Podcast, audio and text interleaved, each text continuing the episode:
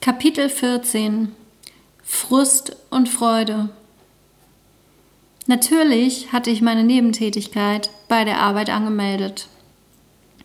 Mir war durchaus bewusst, dass es Kollegen gab, die einem nicht das geringste gönnten und nur auf eine Gelegenheit warteten, um einem das Leben schwer zu machen.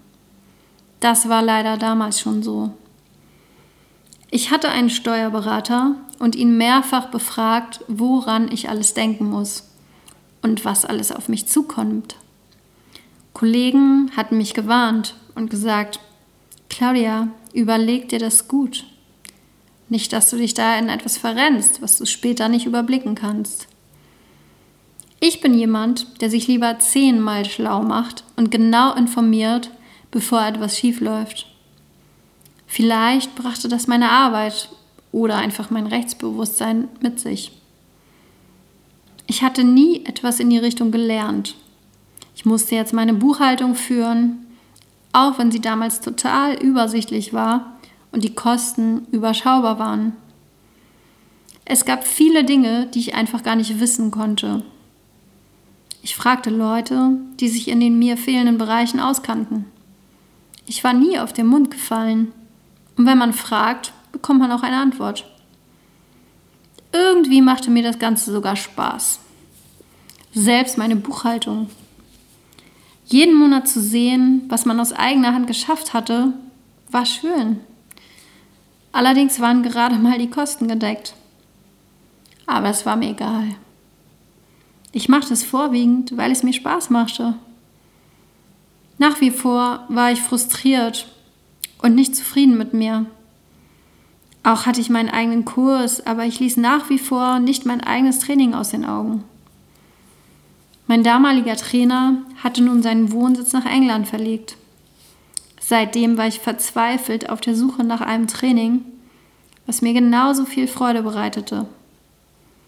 Leider war es extrem schwierig, etwas zu finden, was mich forderte und mir gleichzeitig dieses Glücksgefühl, was ich immer beim Tanzen verspürt hatte, bescherte.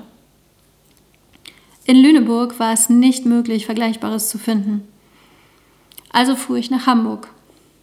Aber auch da war es schwierig.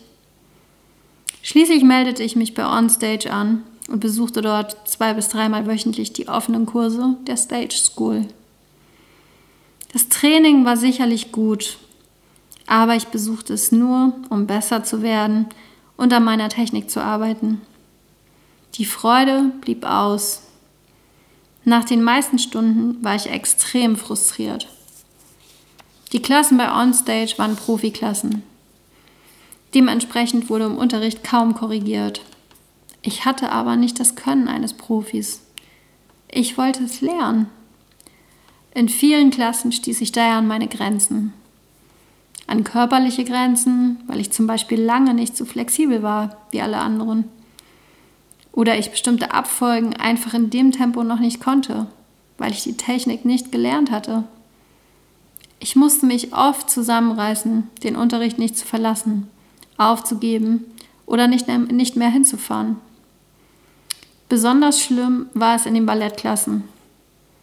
Aber ich machte weiter, denn ich wollte tanzen.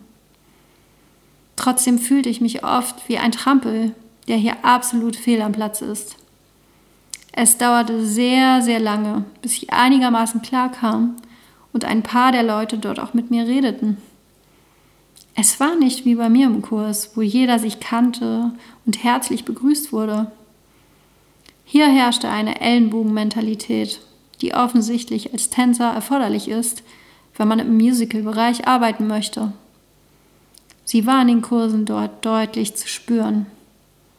Das gefiel mir nicht.